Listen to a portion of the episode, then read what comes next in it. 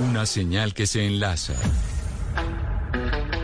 Regiones conectadas a través de un dial. A partir de este momento, Oscar Montes, Ana Cristina Restrepo, Hugo Mario Palomar, Valeria Santos, Gonzalo Lázari y Camila Zuluaga analizan y debaten el tema del día. El tema del día. Colombia está al aire. 12 y 16 minutos ya de la tarde. Hugo Mario, desde Panamá veía la imagen de ese carro bomba que explotó la semana pasada en el departamento del Cauca y me preguntaba, ¿será que Colombia regresó a la década del 80? a la década del 90, porque además fue una noticia que se vio en diferentes diarios en todo el planeta. Sí, o también se puede preguntar uno, Gonzalo, si es que el terrorismo y la violencia nunca han desaparecido del país. Pero sí, es muy grave lo que ha pasado en el departamento del Cauca desde el fin de semana. Ataques simultáneos contra la fuerza pública y contra la población civil en municipios de ese departamento como Caloto, Caldono, Totoró, Jambaló y Argelia, más concretamente en el Plateado, que es un corregimiento de este último municipio. Sucedió también el fin de semana el secuestro de un funcionario investigador del CTI de la Fiscalía. Luego su cuerpo sin vida apareció abandonado muy cerca del corregimiento del Palo del municipio de Caloto. También lo que usted mencionaba, la explosión de un carro bomba en la puerta de la alcaldía municipal de Corinto una población ubicada al norte del departamento del Cauca, más de 40 heridos, pérdidas y daños en cerca de 30, 35 locales de comercio y viviendas ubicadas en el centro de esa población. Es decir, el terror se apoderó del departamento del Cauca Gonzalo y este departamento está, entre comillas, inundado en coca y en marihuana. Hay cantidad de cultivos eh, en las zonas rurales, en las montañas de, del Cauca y bueno, la gran pregunta es cuándo se va a resolver la situación de violencia en el departamento del Cauca. Por ahora el gobierno le apunta a la militarización de algunas poblaciones, a enviar más tropas a la zona. También se ha hecho algo de inversión social por parte del ministro del Interior, pero eh, también se han realizado anuncios similares en el pasado y nunca ha pasado nada. Entonces esperemos a ver qué pasa después de esta arremetida violenta contra eh, el departamento del Cauca. Y esa pregunta se la podemos hacer a Feliciano Valencia, senador del Partido Maíz, que nos acompaña a esta hora en Blue Radio. Senador, gracias por estar con nosotros. A usted muchas gracias. Un saludo muy fraterno a la mesa de trabajo y a la audiencia. Senador, la primera eh, pregunta y duda que se me viene a la cabeza es, ¿quiénes están detrás de esta nueva arremetida violenta en el departamento del Cauca?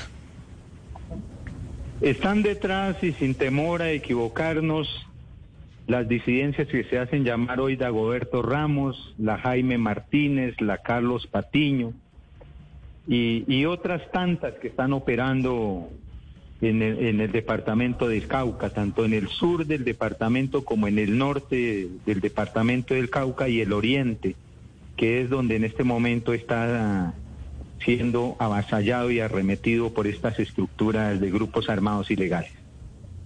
También nos acompaña Luis Fernando Velasco, senador liberal. Senador, gracias por estar con nosotros en Blue Radio. Hombre, Gonzalo, mil gracias por la invitación. Acabo de escuchar a mi compañero Feliciano, a quien le presento un saludo muy especial y obviamente a todos los oyentes. Senador, como bien le decía mi compañero Hugo Mario, desde aquí desde Panamá, la, la pregunta que se me vino a la cabeza es, ¿Colombia volvió a los 80, a los 90 y se la traslada usted? Hemos vuelto a esas épocas negras en donde el terrorismo hacía vida en el acontecer y en el diarismo del país? Más grave, se está incrementando la violencia y cuando hay posibilidades de enfrentar la violencia, uno no, no ve al Estado enfrentándola. a, ver, voy a decir unas cosas muy complejas. Lo primero, obviamente, un rechazo contundente a esos bárbaros que hicieron el atentado en Corinto. Merecen que les caiga todo el peso de la ley, que sean capturados, judicializados.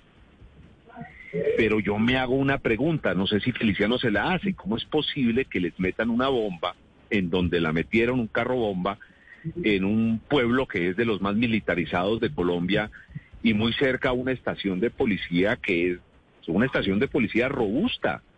yo, yo creo que ahí hay un problema de inteligencia muy complejo y no lo, no lo digo con ánimo de molestar a nadie, sino para, para que se revisen qué es lo que está pasando. Pero además, ¿cómo es posible que esa guerra de Corinto, esa guerra del norte del Cauca, sea una guerra que el Estado podría enfrentar de otras maneras, no solo con inteligencia y con fuerza militar, que obviamente hay que enfrentarla así, sino también quitándole cultivadores y brazos a, la guerra. A ver, si, usted me permite algún contexto rápido de lo que yo creo que está pasando.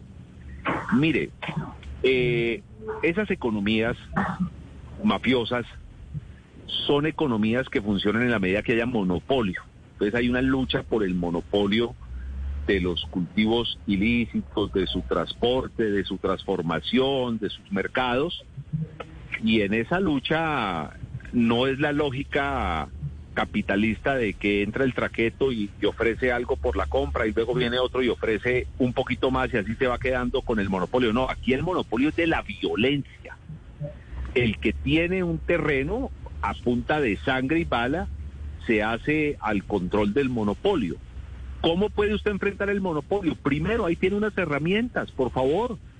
En Corinto, la gente ha querido entrar en los cultivos de marihuana medicinal y no han podido porque no le han definido a las cooperativas de cultivadores de esa marihuana los cupos, las licencias. Es increíble lo que ha pasado. La licencia, la legalización de lo que nosotros hicimos solo ha funcionado para Río Negro, Medellín y para otras zonas en donde hay gente que cuando va por la licencia tiene muy buenas relaciones, pero para los campesinos no, para los cultivadores no. Y ahí habría una posibilidad interesantísima para enfrentar este, este, este, este problema. Nosotros nos estamos matando por lo que en el mundo están legalizando en México, en 36 estados de Estados Unidos. De manera que yo sí veo que hay posibilidades, pero no veo al gobierno con el ánimo de darle opciones a la gente y cuando no le dan opciones quedan esclavos de estos bárbaros que con el monopolio de las armas, perdón, que con las armas quieren crear monopolios de comercios ilegales. Pero no hablemos de calificativos como bárbaros, hablemos con nombre y apellido. ¿Cuáles son los nombres y apellidos que forman parte de esta guerra que usted está narrando. ¿Quiénes hacen parte de esta guerra? Pues ya Feliciano los acaba de mencionar, esos son unos. Otros, los que permiten la entrada de todos los precursores químicos y los que permiten, porque es que no solo es sacar marihuana y coca, es meter precursores químicos, es meter cemento, es meter gasolina, y, el gobierno nos tiene que decir por qué está entrando tan fácil todos esos precursores a esas zonas de cultivos ilícitos cuando Feliciano y yo conocemos que no son muchas las carreteras que se deben controlar para evitar la entrada de esos precursores. O sea, ahí también hay una pregunta que yo quiero dejar planteada. De manera que, que esta guerra es multiforme, no, no, no crea que solo son las disidencias. Las disidencias para actuar tienen que tener unas complicidades inconfesables en este momento y que la inteligencia del Estado nos tiene que develar quiénes son. Senador Velasco, una de las conversaciones frecuentes que uno oye en torno eh, a este tipo de hechos y especialmente a lo que ha sucedido en el Cauca es que la gente dice, claro, esto obedece porque no se han implementado los acuerdos, no se han implementado bien los acuerdos y, y yo quisiera que usted nos diera su apreciación al respecto. ¿Es que no se han implementado bien o es que los acuerdos no tenían un diseño adecuado para poder prever que este tipo de situaciones se iban a dar? En los acuerdos había un elemento central y era el desarrollo rural. Ese es el problema estructural de la guerra en el Cauca y en muchos lugares de Colombia. Mientras no haya desarrollo rural, los campesinos, especialmente los colonos y las comunidades indígenas alejadas de los centros de consumo, quedan prisioneros por esos cultivos ilícitos, que es lo único que les puede dar un ingreso. Cuando se haga un desarrollo serio de los acuerdos, y en ese desarrollo serio de los acuerdos esté el tema del desarrollo rural, van a comenzar a cambiar las cosas. Yo, por ejemplo, valoro, o quiero decir, lo que ha hecho la Consejería de Estabilización, el doctor Emilio Archila, tratando de aprobar proyectos que lleven inversión social en los municipios PD. Pero ¿de qué nos sirve que la Consejería haga un esfuerzo grande si del Ministerio de Hacienda y de Planeación no le sueltan la plata a los proyectos aprobados. El año pasado se aprobaron 2.4 billones de pesos en proyectos. Han pasado tres meses. Esa es una estrategia de reactivación y uno no ve uno no ve la decisión de Hacienda para ubicar esa plata y que eso que se ha anunciado, que lo trabajó la comunidad, deje de ser una expectativa y se convierta en una realidad. Senador Velasco, pero uno se pregunta estructuralmente qué es lo que, lo que ha fallado en el desarrollo rural en Cauca para que sea tan difícil. Es que este programa es la segunda, segunda o tercera vez que hablamos particularmente del Cauca. ¿Qué es lo que pasa en ese desarrollo rural, particularmente en ese departamento? Que no se hace, que se anuncia pero no se hace. Se habla de sustitución y no se hace. Ahí hay, a ver, le voy a contar esta historia que es tristísima. Logramos agrupar 500 cultivadores de marihuana y los juntamos, y lo voy a dar con nombres propios, con biominerales. Una cooperativa se junta con una empresa muy importante canadiense para desarrollar un proyecto y pasar a estos cultivadores de cultivos ilícitos a marihuana medicinal y ojalá que se legalice con un proyecto que he presentado la marihuana también para uso alimentario, no solo en humanos, sino también en animales. Comienzan a trabajar hace cinco años, 500 afiliados. Llevan cinco años, no les ha salido la licencia, no les ha salido el cupo. Y como no les ha salido el cupo, ya no son 500, ya son 95, porque la gente se cansó, se cansó totalmente. Entienda, no hay voluntad política para hacer programas de sustitución. Sí, senador, pero ahorita está pasando algo muy importante y es esta mesa de negociación que está teniendo lugar, senador Feliciano Valencia, que usted debe conocer muy bien. No sé qué participación ha habido el, pauta, el Pacto Caucano por la Vida. Yo entiendo se está sentando las partes más importantes de la sociedad civil en el Cauca para darle una solución a esto, incluso una solución sin que participe el gobierno nacional. Y yo pregunté hoy, eh, senador Feliciano, en la gobernación, cuáles son los puntos más críticos para que se llegue a un acuerdo. Y hay un punto que siempre está en la discusión y es eh, eliminar eh, la idea de bloquear la vía panamericana como una manera de protesta. Eh, cuénteme en qué va ese pacto, usted qué opina del pacto y si está de acuerdo en que aceptar en que se deje de bloquear la vía panamericana sea un punto para que salga adelante este pacto caucano. Ese fue un punto bastante sensible en el diálogo del pacto caucano por la paz con los empresarios porque contrario a que el sector privado mire que el problema del Cauca es la tremenda pobreza en la que estamos sumidos, mire que hay una desigualdad en la tenencia de la tierra buena, de la tierra que se puede sembrar, que se puede cultivar, que hay un gran desequilibrio en el manejo de los recursos le terminan echando la culpa a los bloqueos, a los paros, a las movilizaciones que tiene que hacer la gente para superar esos estados de pobreza. Bienvenido el pacto caucano, así lo dijo el movimiento indígena, pero la movilización y la protesta social no se puede poner en un ejercicio de negociación para que el pacto avance. Es un derecho y como tal claro, senador. va a seguir ejerciendo, pero pero vamos a avanzar en estos diálogos precisamente para que entre todos solucionemos ese problema de pobreza y el asunto de la tierra, que son asuntos bien sensibles.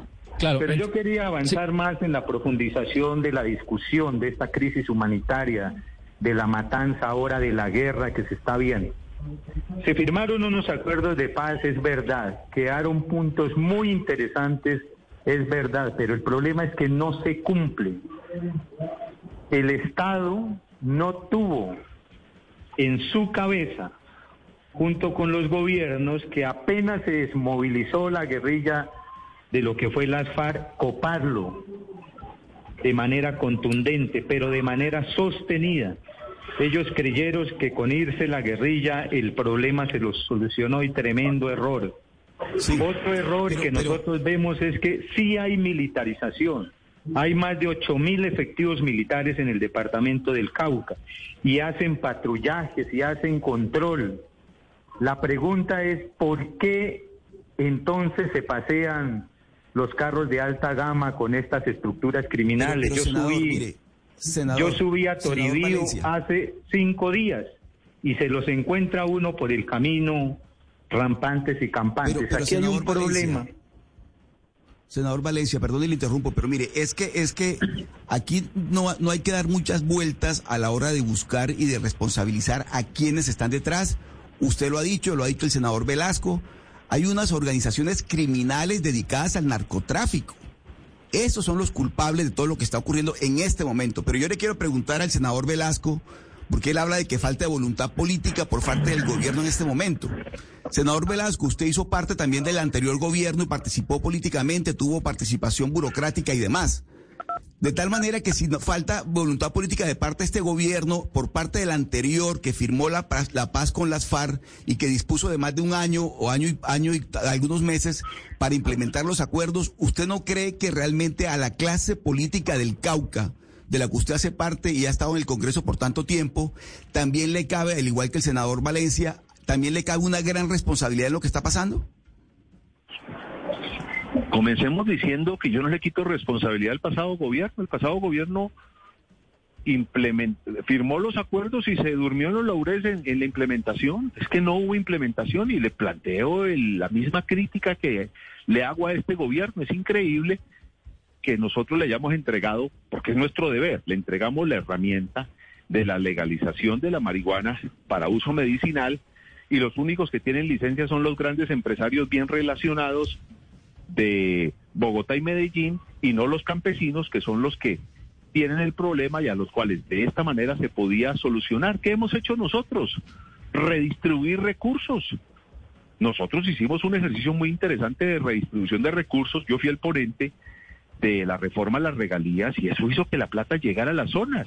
Los recursos PEDET, que en este momento hay disposición por 7 billones de pesos, pues los tiene el gobierno, no los tiene el Congreso. El Congreso no ejecuta, el Congreso fija políticas y creamos un mecanismo específico para que 178 municipios, los que recibieron la guerra más dura, los más pobres, tuvieran una inversión especial. De ellos en el Cauca 18. Pero ¿de qué nos sirve que nosotros creamos las políticas si no se ejecutan? Yo sí creo que hay una responsabilidad grande en la clase dirigente en general, no solo política, dirigente en general del Cauca, en un tema que se llama construir, pero seriamente, un pacto de convivencia. Y un pacto de convivencia, en eso tengo una diferencia con Feliciano, también tiene que ver con el derecho a la movilidad de la economía de Popayán es que en Popayán no se resuelven los problemas porque los problemas del Cauca son problemas estructurales de modelo de desarrollo agrario de Colombia. Entonces, cuando usted presiona al pequeño hotelero, presiona al pequeño productor de leche del sur del Cauca, del centro del Cauca, ellos no le van a resolver el problema.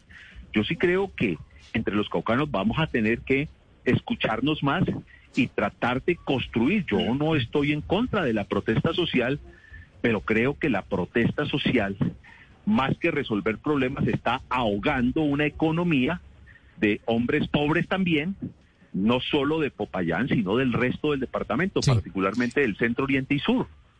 Entonces, ahí sí nos falta a nosotros mayor decisión política para construir ese pacto. Pero el problema estructural de fondo, el problema de pobreza, no se soluciona en Popayán, ni lo soluciona un Congreso que cada día tiene menos poder. Hombre, este es un país en un régimen presidencialista al extremo y tiene responsabilidad en lo que ha pasado el pasado y los pasados gobiernos y tiene responsabilidad este gobierno y tendrán responsabilidad los gobiernos que no entiendan que hay que cambiar el modelo de desarrollo económico de nuestro país, particularmente el agrario. Venga, pero ahora que se habla de pacto de convivencia, quiero preguntarle al senador Feliciano Valencia sobre los ataques eh, mediáticos que reciben las comunidades indígenas en medio de estas coyunturas violentas en el Cauca. Y usted seguramente ha visto redes sociales y ha visto mensajes en diferentes medios, senador Valencia, de algunos sectores políticos que dicen que las comunidades indígenas son las más beneficiadas con el tráfico de estupefacientes en el departamento del Cauca. ¿Qué responde usted ante esas, eh, esas críticas, esos cuestionamientos? No es nada nuevo estos ataques virulentos para tratar de obviar o, desenfocar el problema en el departamento del Cauca. Yo estoy de acuerdo con que gran parte de los problemas en el Cauca es el narcotráfico, pero no es todo el narcotráfico. El tema para mí es de pobreza. en, en el plateado, en Argelia, en la bota caucana, en la costa eh, eh, que llega al mar, la pobreza hace que la gente tome las opciones del narcotráfico, acorralados por la pobreza, porque ya no llega el Estado y el narcotráfico, las mafias terminan siendo una alternativa para la pobreza en esas regiones.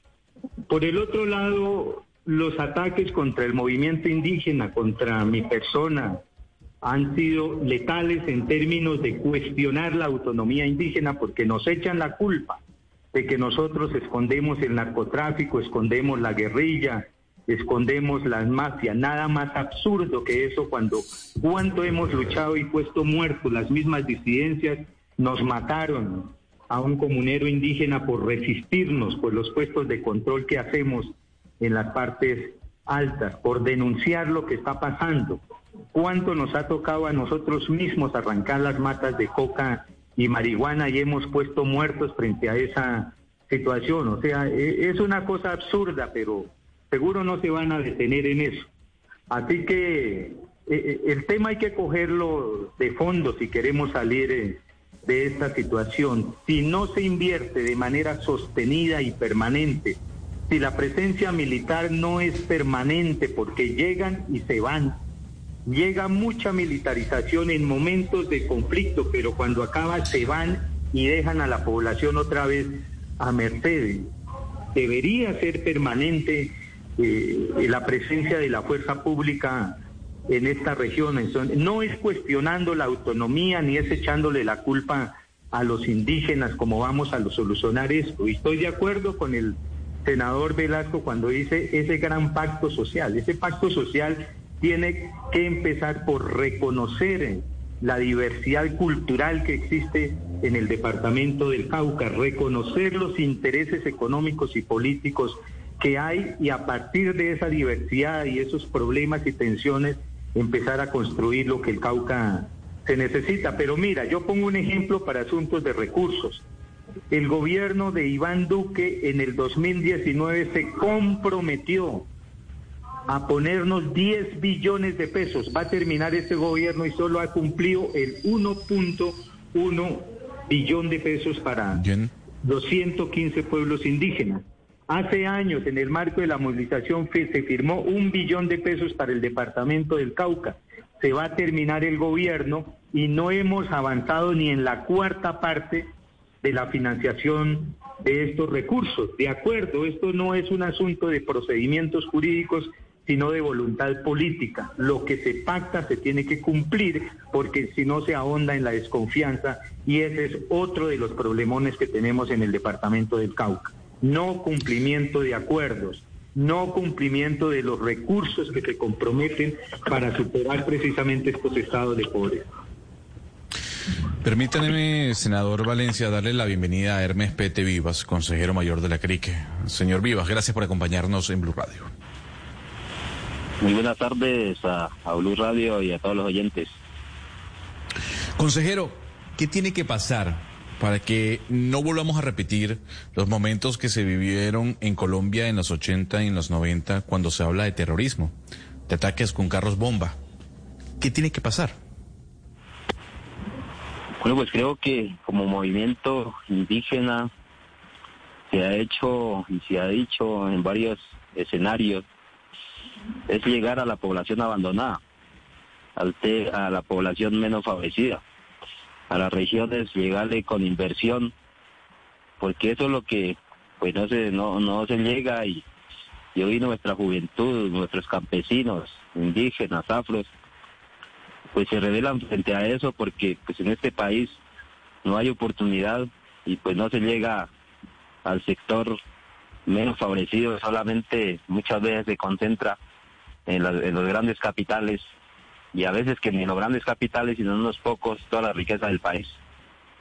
Consejero Mayor, eh, hace unos minutos antes de que usted se integrara a la conversación, yo le preguntaba al senador Feliciano Valencia sobre esta gran apuesta a la gobernación del Gran Pacto por la Paz, en el que pues toda la parte de la sociedad civil del Cauca, ustedes llegan a acuerdos, acuerdos que han sido muy difíciles. Yo le quiero preguntar, a mí me, dicen que el 7 de abril habrá una mesa de negociación que se va a abrir. ¿Usted va a estar en esa mesa, de, eh, perdón, el 7 de mayo? si usted va a estar en esa mesa de negociación y cuáles son los mínimos, los mínimos que el CRIC le pide a la gobernación, a la academia, al sector privado para que se pueda firmar ese pacto por la paz.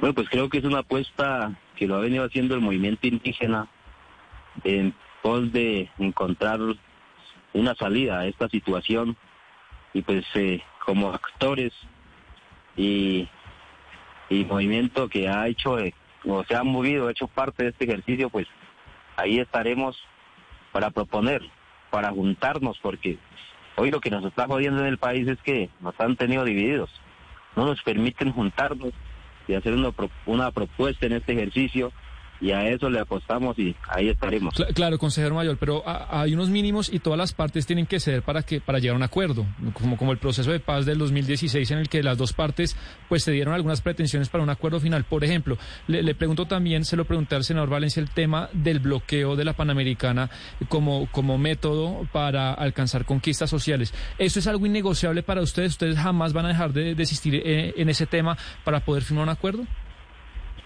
Es que eso no depende del movimiento indígena, eso depende del gobierno. Claramente el movimiento indígena le ha manifestado, si hay cumplimiento, seguramente pues no nos tocará usar estos métodos, pero es como acciones en el derecho que el movimiento indígena pues ha hecho cumplir. La constitución política y todas las promesas que a veces vienen y prometen y ni con la Panamericana cumplen. Entonces, pues son situaciones que están en manos del mismo Estado, de mismo, del mismo gobierno local, regional y nacional, en donde si hay cumplimientos, pues no hay necesidad de ir a estos métodos, pero como no se cumple, ha sido la única forma en que el movimiento indígena en estos 50 años, con muertos, con sangre, pues ha logrado hacer que se cumpla. Sí, yo creo que aquí nos vamos a enfrascar en un punto donde, pues, donde se defiende eh, lo que hacen los indígenas y lo que ha hecho el gobierno o, esa falta de entendimiento. Yo le quisiera preguntar eh, al senador Velasco por ese pacto de convivencia, porque acabamos de oír a don Hermes y también al senador Valencia y los dos nos hablan de la falta de reconocimiento cultural. ¿Qué tanto primaría en, ese eh, pacto de convivencia más que el asunto político de reconocimiento cultural? Es que aquí hay un diálogo intercultural que parece, por lo que estamos oyendo con los invitados que no se ha dado. Sí, yo creo que hemos fallado en eso. Es, que no lo hemos arrancado ni siquiera. Hay cosmovisiones distintas y tenemos que respetarlas. Y voy a poner un ejemplo sencillo. Algunos sectores eh, eh, de finqueros dicen, pero mire, estas comunidades indígenas tienen no sé qué tantas hectáreas y entonces, ¿para qué les van a dar más? Pero no le cuentan al país que buena de esas hectáreas son los páramos y en honor a la verdad, ahí hay un ejercicio de respeto al entorno, de respeto a las fábricas de agua y es importante que campesinos con conciencia ambiental e indígenas con conciencia ambiental estén allá. Eh, eh, eh, la pregunta que yo me hago y es, ¿y la corresponsabilidad del resto del país con esta gente que está cuidando el agua? Así como hay regalías por petróleo, que no es tan fundamental como el agua, no va siendo hora de que pensemos en unos programas para que quienes estén ubicados en esas zonas nos pero tengan algún reconocimiento. Sí, pero... A, ver, tenemos problemas con la comunicación, Oscar. Sí, parece que con el senador Velasco tenemos problemas con la comunicación. Para tratar de salir de, ese, tema. Señor Valencia, continúe al senador Valencia, le quiero preguntar, eh, senador Valencia, mire, con respecto a lo que está ocurriendo en el Cauca, eh, hay una situación bastante compleja que nos gustaría que usted nos ayudara a entender. Por una parte, hay una, una comunidad que, que pide más presencia de fuerza pública y de, y de ejército para que vaya a combatir a estas organizaciones criminales eh, en esa lucha contra el narcotráfico. Pero por otra parte está la autonomía de las comunidades indígenas que se oponen a, la, a, esa presencia por razones eh, de, legislación propia, de cultura y demás. ¿Qué, ¿Cómo se le encuentra la salida, eh, senador Valencia, a esa situación? Porque hemos visto muchas veces cómo las comunidades indígenas eh, rechazan a los soldados, a los policías. ¿Cómo buscar, cómo encontrar una salida a esa situación, senador Valencia? Mira, primero le aclaro de que en los resguardos hay batallones del Ejército Nacional, hay puestos de policía y hay batallones de alta montaña. Allá está la fuerza pública. No tenemos que pedirle que entren o no entres porque uno conoce su misionalidad constitucional y hemos sido claros con ellos. Si tienen que estar, pues estése. Eso no es discusión. Por eso yo digo, aclaremos este tema que la autonomía no permite la entrada de la fuerza pública. Allá adentro están. Y de eso pueden dar fe los comandantes de esa, de esa región. Lo que nos disgusta o le disgusta a la gente es que combatan en medio de la población civil o que metan a la población civil en los asuntos de la guerra y eso no debe ser así por ley nacional y por ley internacional. Para superar este asunto, las autoridades indígenas han pedido un diálogo con la cúpula militar para aclarar esta situación, porque la fuerza pública ha cogido ese discurso para eh, ponernos en entredicho. Es que queremos ir, pero los indígenas no nos dejan. Eso no es así cuando ellos ya están allá adentro. Tres mil efectivos militares hay en el norte del departamento del Cauca. Retenes militares hay, hay patrullajes. Esto lo debe conocer la, la opinión pública, por eso queremos un diálogo en términos de ponernos de acuerdo para no caer en desinformación o en tensiones o en desconfianza que no nos conducen a, a nada bueno. Entonces, pero, venga, esas claridades se tienen que hacer, porque si no queda como que no permitimos la entrada de la fuerza pública o en momentos de conflicto la pedimos y después no la queremos. No, nosotros sabemos cuál es la misión de la fuerza pública y se tiene que hacer. Lo que no pueden es meternos en la guerra nosotros. Sí, pero, pero esa misión, eh, ¿para qué está sirviendo? O sea, ese despliegue militar, esas tropas que están concentradas en el Cauca, esos retenes, esos patrullajes, ¿para qué sirven si el control territorial parece tenerlo en algunos en algunos sectores del departamento la, la ilegalidad, las bandas delincuenciales y criminales dedicadas al narcotráfico? Eh, ¿Qué está haciendo el ejército entonces? Es la gran pregunta que yo siempre le he hecho a los mandos militares cuando estamos en los consejos de seguridad. Es imposible que tanto pie de fuerza militar, inteligencia militar, fuerza judicial, porque también está la fiscalía, el CTI, no puedan controlar a estas estructuras criminales.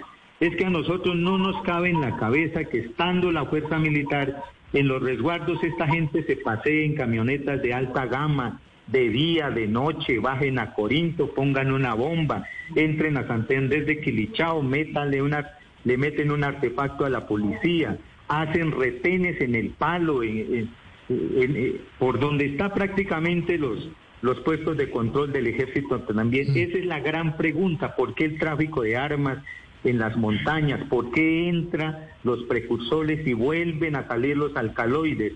Esa es la gran pregunta, que, ¿qué es lo que está pasando con la fuerza militar en esa región? Aquí está el consejero del CRIC. Una vez se propuso, hombre, cambien de manera periódica a las tropas y a los mandos de esta región. ¿No será que algo está pasando allí que no nos conviene a nadie? Pero esa pregunta que me hace usted es la misma pregunta que nos hacemos nosotros acá internamente. No, ¿y qué está pasando?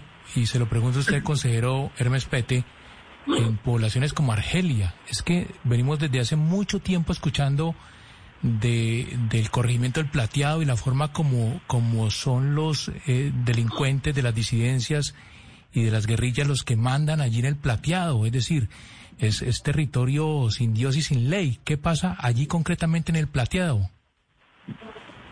Bueno, en, el tema de plateado del sur del Cauca, pues exactamente como CRIC no tenemos mucha información porque ya no tenemos población indígena.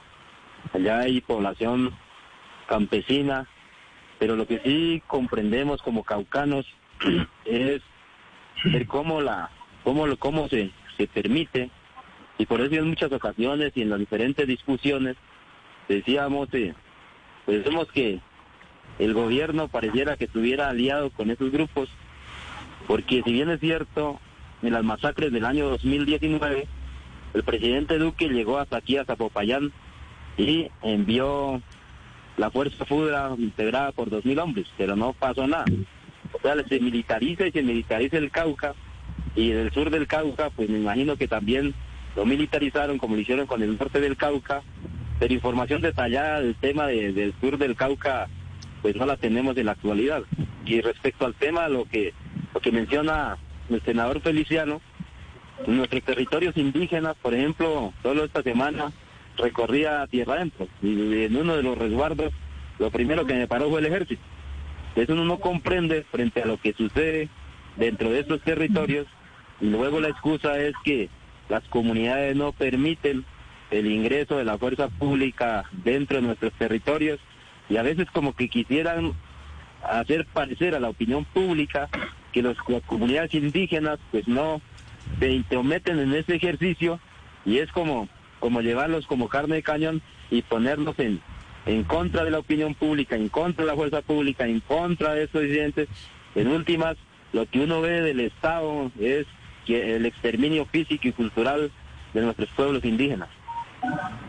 Senador Valencia, usted hablaba algo que me llamó la atención y tiene que ver con el poco accionar de las fuerzas militares. Usted mencionaba que sí, efectivamente, hay una gran cantidad de hombres de la fuerza militar, pero que no pasa absolutamente nada. ¿Usted puede asegurar que hay complacencia por parte de las fuerzas militares con los grupos armados? Lo que voy a decir me podrá traer problemas y seguramente dificultades, pero en medio de tanto narcotráfico, en medio de minería ilegal, en medio de una delincuencia creciente y rampante, en medio de tanto movimiento de dinero en la región. Yo entré a Argelia, al cañón del Micay, y uno ve ahí en terreno lo que pasa. El control lo tienen los grupos armados ilegales. Ellos determinan qué hace y qué no hace la población allá adentro, pero también hay ejército nacional allá adentro. Combaten prácticamente los combates esta semana fueron ahí en el área urbana, pero ahí mismo hay fuerza militar. Uno no entiende esta situación y por eso sí ya uno va siendo mal pensado y parece que hubiera una connivencia, parece que dejaran que las cosas pasen. Eh, es que es imposible, esto es inaudito. A eso, voy, senador. a eso voy. pensar eh, frente a la presencia y el actuar de la fuerza pública. Déjeme creer, déjeme decirle que ya todo el mundo está rumorando esto, uno escucha rumores aquí, escucha rumores allá. Eh, ¿Qué será que pasa? La gente huyendo de la guerra, pero es que pasan por los retenes del ejército. Uno no entiende realmente, y esto ya abre una enorme sospecha respecto a lo que está sucediendo en el departamento. A eso, a eso voy, senador Valencia, y es lo siguiente, de, de este comportamiento que usted ya nos ha estado eh, comentando, que hemos estado comentando en esta entrevista, ¿ha habido destituciones? ¿Ha habido algún tipo de, de sanción a, a, las autoridades que están eh, haciendo esos patrullajes o que están, usted ha sabido de algún tipo de, de, de acción que, que sea una sanción a estos, a estos descuidos o posiblemente a la connivencia de la que usted habla? Hasta ahorita que yo conozca, no. Eh, es difícil, créame que es difícil probar que exista este ejercicio de connivencia por el contexto. Pero es que es muy diciente todo lo que está pasando. Realmente déjenme decirle, cualquier ciudadano que uno se lo encuentra por el camino o en los mercados, en los pueblos, nos comenta esto. ¿Qué será lo que pasa? Uno no, no entiende. Cuando la gente se va, merca y sube para las montañas, hay retenes del ejército, pero más arriba retenes de la guerrilla, lo mismo cuando bajan. La gente baja y está matando prácticamente en, en las cabeceras municipales. Algo muy preocupante está sucediendo y que valdría la pena que le pongamos el ojo a esta dramática situación porque lo que menos queremos es que se repita la historia de otrora con el paramilitarismo. Lo que menos queremos es ver manchada una institución militar y lo que menos queremos es que hayan mandos o tropas involucradas en esta tragedia que estamos viviendo en el departamento del Cauca. Y senador Velasco, en este tema, pues el narcotráfico es una cuestión transversal a muchos de los problemas del Cauca, hoy y hace décadas. Y yo le quiero preguntar un poco cuál es la, la autocrítica de, de, parte de su partido y también del gobierno pasado, no de este, porque este sabemos que este no está de acuerdo en legalizar ningún tipo de droga, en que no se ha hecho de verdad un impulso desde el Partido Liberal contrario a sus ideas de empezar a hablar de legalizar la droga, porque hay muy pocas cabezas dentro de su partido que, que hablan de eso, pero las demás no. Entonces, no sé en qué momento el Cauca va a tener que enfrentar y liderar esta cuestión junto a Nariño y junto a los departamentos importantes, pues ya la cuestión de que Colombia tiene que abrirse a legalizar algún tipo de drogas. Lo estamos haciendo. Yo soy el ponente en comisión primera de un proyecto eh, que ya fue aprobado en comisión primera en donde regularizamos el uso de la marihuana recreacional. Pero es que miren, no hay que ir no hay que ir tan allá. Yo creo que ese debate hay que mantenerlo y soy ponente también con el senador Benedetti de un proyecto que regulariza también el uso de la hoja de, coca. O sea, mi partido, mi, partido no está haciendo política, desafortunadamente. mi partido desafortunadamente ha quedado siendo un vagón de cola de la derecha de este y, y, están en otra cosa. Yo, creo que esto, es un, esto tiene que ser una respuesta de, de, toda la sociedad. Yo cuando escuchaba lo del bombazo en Corinto y hablaba con la alcaldesa, porque hablé casi que de inmediato, me contaba de los heridos, de ese dolor de esa mujer por lo que estaba pasando, yo decía, yo no puedo creer que nos estemos matando por lo que en otros lugares del mundo se ha convertido en fuentes gigantescas de financiamiento fiscal para la salud.